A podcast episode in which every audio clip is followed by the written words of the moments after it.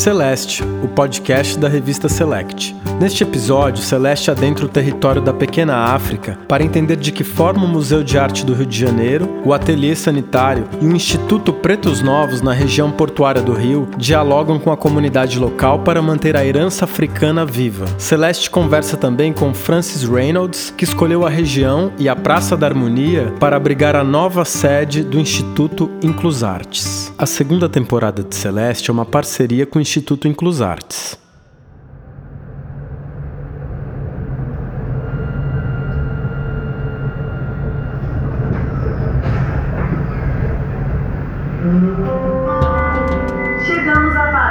parada Providência, integração com teleférico.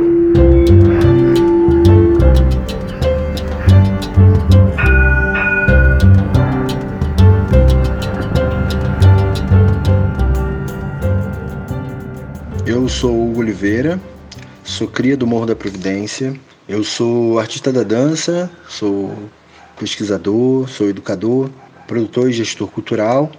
Entre as muitas experiências que eu tive, a minha última foi como gerente de educação do Museu de Arte do Rio. Bom, por que, que a, a, essa região recebe o nome de Pequena África e qual é a sua importância? O conhecimento que eu tenho é que o nome herdado, né, foi apelidado pelo Heitor dos Prazeres. A sua principal característica era ser uma representação da, da África fora de África, né? Então você tinha nesse pedaço mais especificamente é, um, um, grupo grande de pessoas que chegaram através tanto do Cais do Valongo, também depois do Cais da Imperatriz, e era o principal reduto né, de circulação do tráfico negreiro no Rio de Janeiro. Acho que a importância desse, desse território ela, ela é muito grande, porque eu acho que a gente vem começando a compreender e reconhecer quem nós somos né, enquanto país. Eu não lembro qual era o autor que dizia que uh, os portugueses podem até ter colonizado o Brasil, mas quem civilizou foi a África.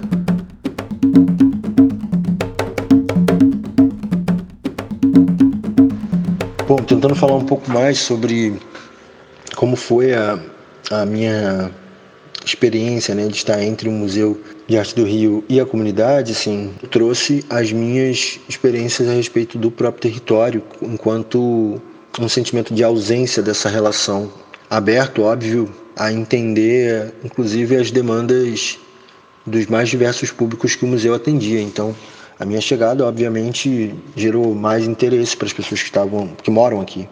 E ao mesmo tempo eu tinha uma responsabilidade de poder dar continuidade num, num trabalho que vinha sendo executado com a comunidade negra, a comunidade indígena, a comunidade LGBTQIA+, a comunidade pessoas em situação de rua.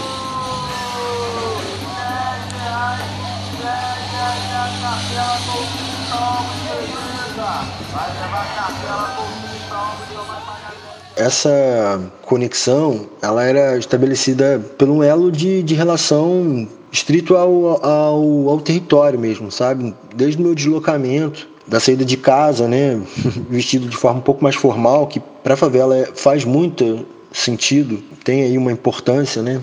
A gente quer ser tratado de igual para igual, mas ainda tem no imaginário essa relação hierárquica de poder que por vezes é, é explicitada ali numa vestimenta, sabe? Então, eu, eu pelo menos me sentia muito orgulhoso assim, de estar tá indo e, e as pessoas sabendo que eu estava indo para o museu, né?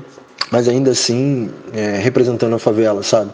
A gente tem tinha né, um número muito pequeno de pessoas do próprio morro e até hoje tem um número muito pequeno de pessoas que estão naquele lugar, pessoas em situação de poder, então, muito menos. E como se não bastasse só isso, saber que aquele lugar não tinha pessoas, não tem pessoas oriundas do próprio território, muito menos do Morro da Providência, é, o mais triste é saber que muitas das pessoas que estão lá ou que passaram por lá nunca pisaram aquele morro ou nunca fizeram né, o passeio da Pequena África, não entendem a história desse lugar, não reconhecem esse lugar como a importância que ele tem. E aí fica a, uma reprodução colonial transvestida de, de novidade, inovação de, de contato, sabe? De que a gente tem interesse em saber o que, que o morador está tá, tá pensando, está sentindo.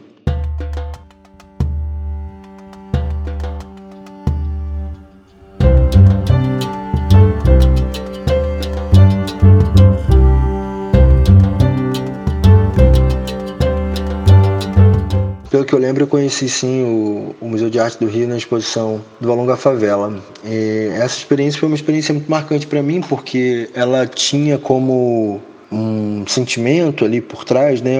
Algumas desconfianças da época das obras que ocorreram no, na região, a implementação de um museu, né, aliás, dois museus, e a ciência de que parte disso dificilmente chegaria às pessoas que mais necessitam né, conhecer esses espaços. Né.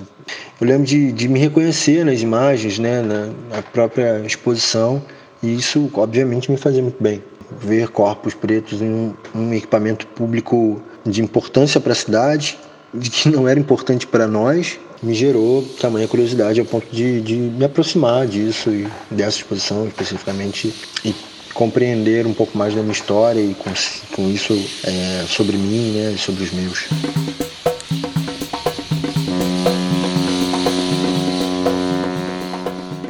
Está no centro da cidade, então você tem uma, dá para fazer uma cartografia sonora muito muito rica. Você tem em tempos comuns, né, lá embaixo na Pedra do Sal, tanto o samba quanto o baile black bomb. Você vai ali para frente dos museus, você tem tanto o barulho do vento quanto o barulho do mar, barulho do, do navio que, que chega, né, para os estivadores aqui no morro descobrirem que vai, vai atracar que vai ter trabalho. Pô, sábado, o barulho do baile, né, as caixas de som alta, estremecendo aqui na minha janela. Tem uma amiga lá do Complexo do Alemão que uma vez ela falou que a paz na favela, né, o silêncio, ele é muito diferente do, da forma como ele é perceb, percebida na pista, né, no asfalto. Se a, se a favela tá, tá tudo tranquilo, sabe? É bom a gente estar atento. Provavelmente vai ter operação policial, provavelmente vamos ouvir alguns outros barulhos não tão agradáveis que geram traumas, marcam a nossa alma. É, o silêncio comum, como ele é percebido no asfalto, ele, ele significa morte para a gente.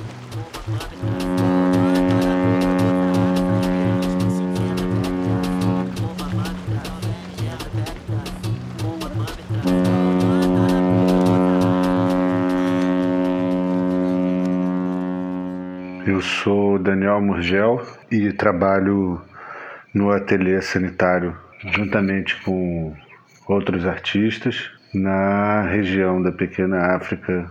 Bom, o ateliê chega na, na, na rua Pedro Ernesto no ano de 2016 e não foi exatamente uma escolha. Né?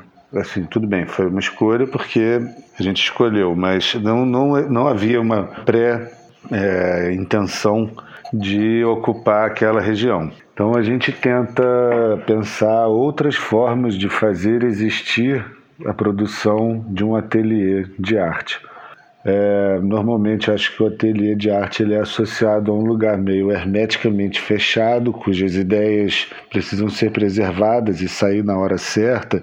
Existe um protecionismo, sim, nesse sentido, em vários, é, vários ateliês que eu conheço, vários lugares, mas a gente tenta imaginar que é possível fazer diferente. Então, nós temos filosoficamente um pensamento associado àquelas uh, ideias até meio dos anos 60, 70, do faça você mesmo, do it yourself, essas paradas. E é dessa forma que a gente tenta trabalhar. Acho que todo mundo ali também tem uma pegada de artesania, do fazer manual. Então a gente tenta é, fazer a manutenção do espaço e o entendimento da, das filosofias do espaço dessa forma e com isso a gente tenta gerar uma economia autônoma do ateliê através desse fazer. Então nós temos desde um fazer da cervejaria, que a gente produz a nossa própria cerveja, como a gente tem também a oficina de marcenaria, que nós somos capazes de produzir o nosso próprio mobiliário. É, cada um tem seus talentos individuais. Enfim, tudo isso vai se, se formando e compondo uma plataforma de trabalho que a gente acha que pode ter uma economia autônoma.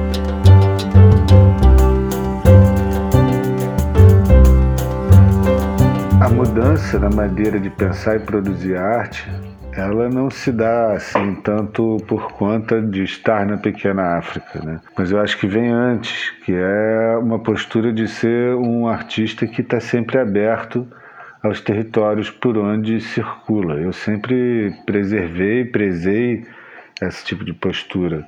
A nossa forma de integração com a comunidade se dá de uma forma muito natural, como uma pessoa que se muda para um bairro novo, para uma cidade nova e que tenta conhecer e reconhecer os seus pares, suas vizinhanças e é dessa forma que a gente vem habitando o nosso endereço ali na, na rua Pedro Ernesto. A gente recebe, é, a gente compra com o, comerciante local, a gente se entristece com o fechamento de comércios locais por conta dos projetos especulativos. Então eu acho que é isso, uma relação muito honesta com a própria região. E essa a importância desse lugar, assim, eu não preciso nem comentar, né? Porque ela, a descoberta, por exemplo, do IPN, ela revela muito o Instituto, o Instituto dos Pretos Novos, né? Ela revela muito da história do tráfico negreiro e desse abuso histórico que teve a região ali dessa essa parte do Rio de Janeiro como palco e de uma história muito triste, né? uma história de muita covardia. Enfim, acho que essa é a base da história da pequena África, que sempre foi quilombo e, na minha opinião, continua sendo quilombo até hoje.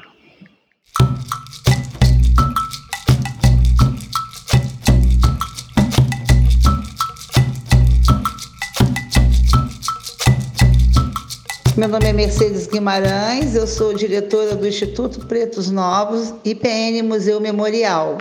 Então, eu, eu vim para o bairro em 1966. É, minha mãe trabalhava numa casa, é, num apartamento né, de uma senhora lá no Leme. Eu praticamente nasci ali e com 10 anos eu saí de lá e minha mãe veio é, morar num cortiço aqui na região.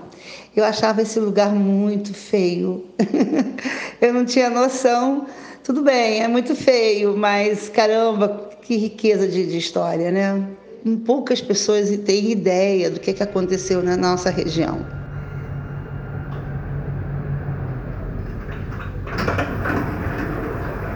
Gamboa. É, a minha trajetória de história é muito complexa, muito complicada, né? É, eu saí do bairro, voltei para o bairro, depois fui morar na Lapa, depois fui morar na Tiradentes, depois voltei para Gamboa Saúde, né? Aí eu conheço meu marido e precisávamos comprar uma casa. A casa era uma casa muito velha, muito deteriorada, mas a gente não tinha muito dinheiro.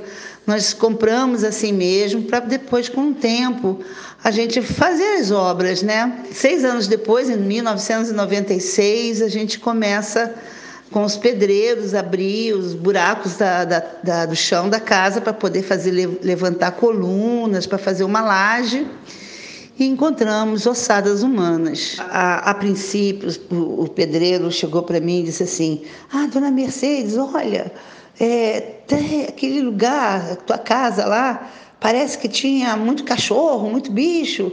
Eu falei: ah, por quê? Porque tem ossos, ossos de cachorro lá, não sei o quê. Aí eu fui lá, aí eu comecei a mexer no entulho, eu comecei a mexer, mexer, mexer, encontrei uma arcada dentária. Eu falei, não, seu Zé, isso aqui não é de cachorro, isso aqui é uma arcada dentária de gente. Aí eu comecei a mexer mais, mexer mais, e aí eu vi outras carcadas dentárias, até que eu encontrei uma de criança. Tinha até um, um, um dentinho nascendo, né? Um... Aí comecei a imaginar uma chacina na família inteira, aqueles filmes de terror.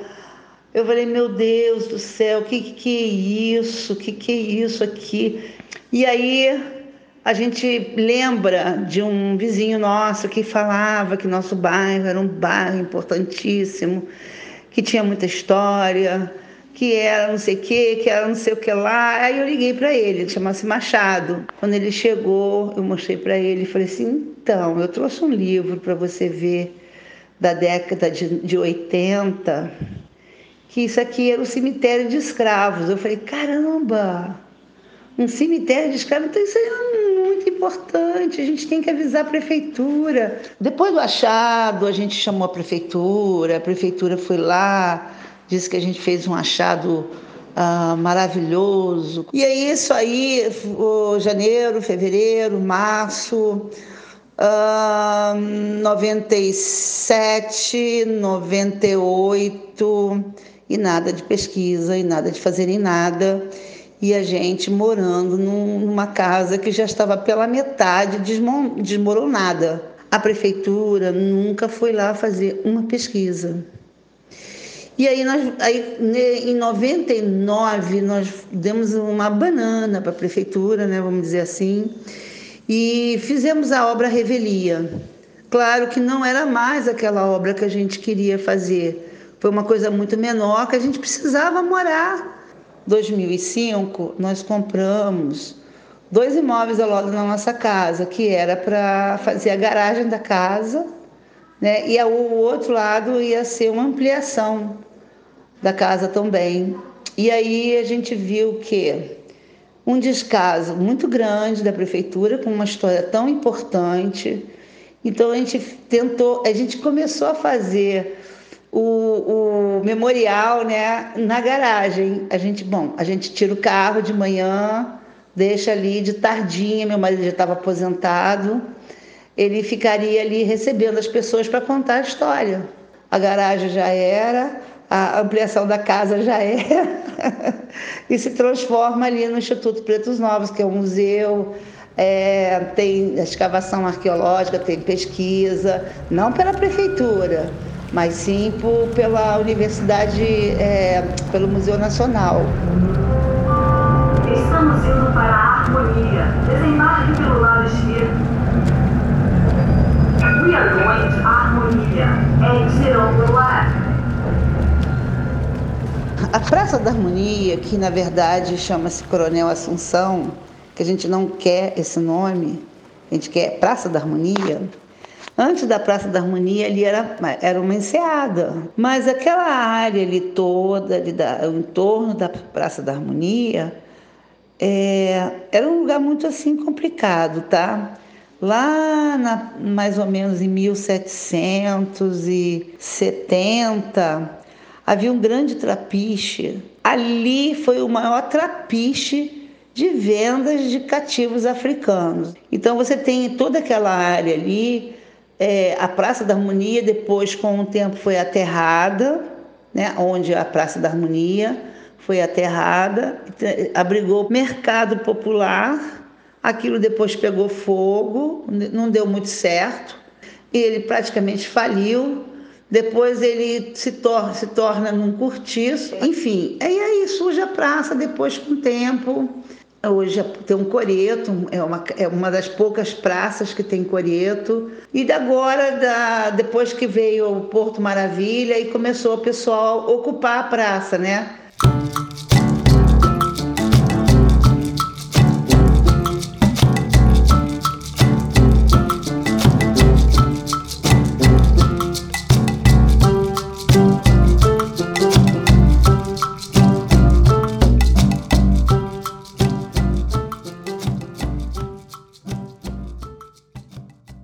Francis Reynolds, presidenta e fundadora do Inclus Artis. Um, a entidade nasceu em 1997 com a missão de ser uma plataforma de diálogo entre países e comunidades. Está na Praça Gamboa, no Rio de Janeiro, um ponto maravilhoso histórico que eu estou cada vez mais apaixonada. Bom, sou suspeita porque sou carioca por paixão, então tem tantas camadas de, de riqueza cultural que todo dia a gente aprende alguma coisa. A gente tem um escritório lá na, na Lagoa, que, mas que é pequeno, também tá toda a nossa parte de, administrativa. Então, eu tenho uma casa no Jardim Botânico que eu estava morando fora né, naquele momento.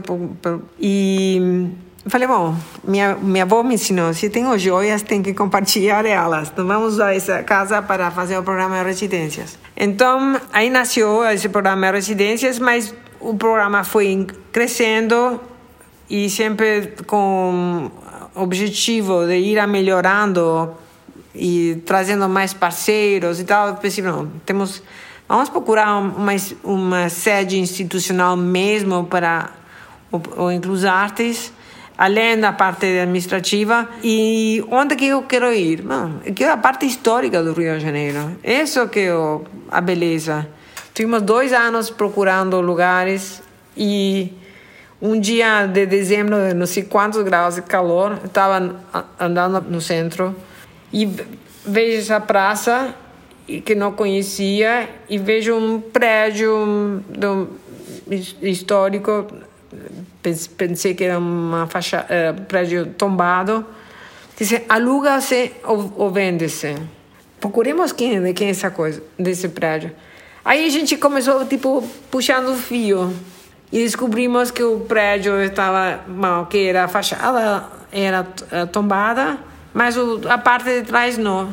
Então eu pensei, eu queria uma coisa intimista, esse espaço é intimista, tem 600 metros quadrados, e um charme. Você tem o senhor do bar da esquina, tem um mini supermercado quase do lado, tem um, um lanchonete no, na outra esquina. Todo mundo faz a vida na, na calçada, toma uma cervejinha.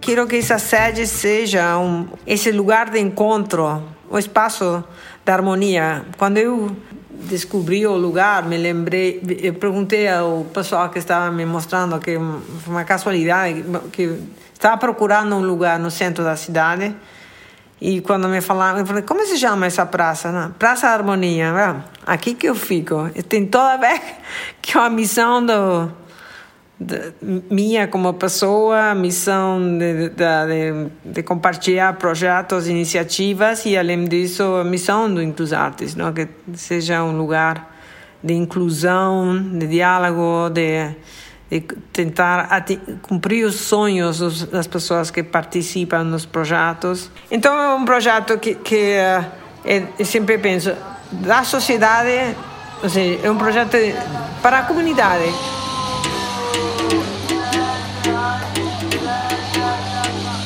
Gente começou esse programa em 2014.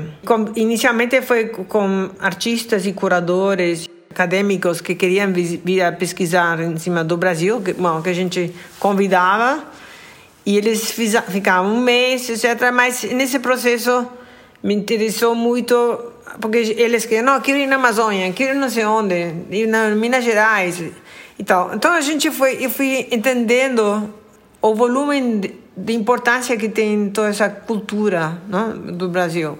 O ano passado eu estive lá em, Porto Alegre e eu conheci o Xadalu, por, fui no estúdio dele e achei o máximo o trabalho dele, me contou toda a história da situação indígena que, e a arte, a importância da arte dentro desse processo todo cultural dentro do Rio Grande do Sul. E convidei ele para vir ao Rio. Acabou resultando que é o primeiro artista que vai que fez a residência na nossa nossa sede, mas ele fez a residência como se fosse a casa dele. E entre esse processo estava criando um projeto que precisava costureiras. Então a gente chamou as costureiras da região. Obra do, idealizada por Chadalu, mas que foi criado conjuntamente com os membros da comunidade. Então, essa, essa troca de informação de uma comunidade guarani indígena lá do sul do Brasil com as senhoras costureiras lá da região da Gamboa, que tinham tra trabalhado antigamente nesse lugar. Então, elas também estavam se sentindo um, prestigiadas. Então, essa troca é ao final compartilhar informação que vai fazer o sucesso de um projeto. Eu fiquei tão emocionada quando vi o vídeo e as fotos de, deles trabalhando juntos. Falei, estamos no caminho certo. Então, foi muito, muito emotivo. E agradeço a elas de, de ter essa oportunidade de estar compartilhando esse processo também.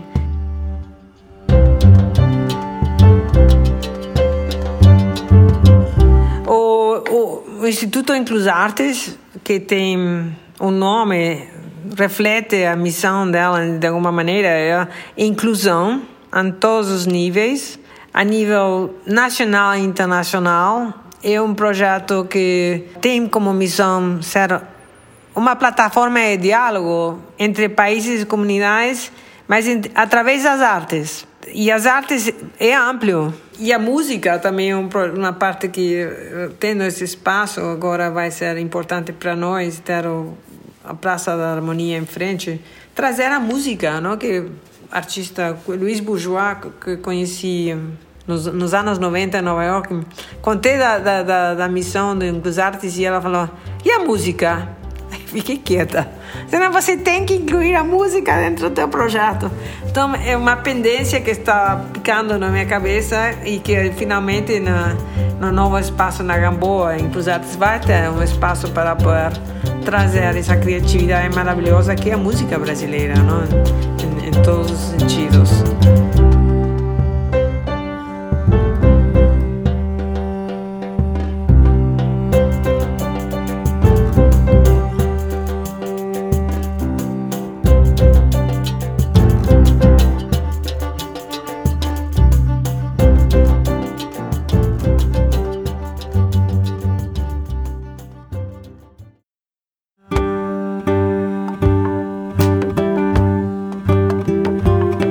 A segunda temporada de Celeste é uma parceria com o Instituto Inclusartes. Neste episódio, Nina Rai assina pesquisa, entrevistas e roteiro. Meno Del Pique é responsável pelo roteiro, produção musical, finalização de áudio e locução. A identidade visual foi criada por Ricardo Van Steen, com design de Nina Lins. A direção editorial é de Paula Alzugaray. A equipe de Celeste agradece ao educador Hugo Oliveira por sua contribuição com indicações de sonoridades que compõem o território da Pequena África. Para não perder os próximos episódios, não deixe de assinar o feed e acompanhar o nosso conteúdo em select.art.br. Em inclusartes.org você também conhece mais sobre o trabalho do Instituto Inclusartes.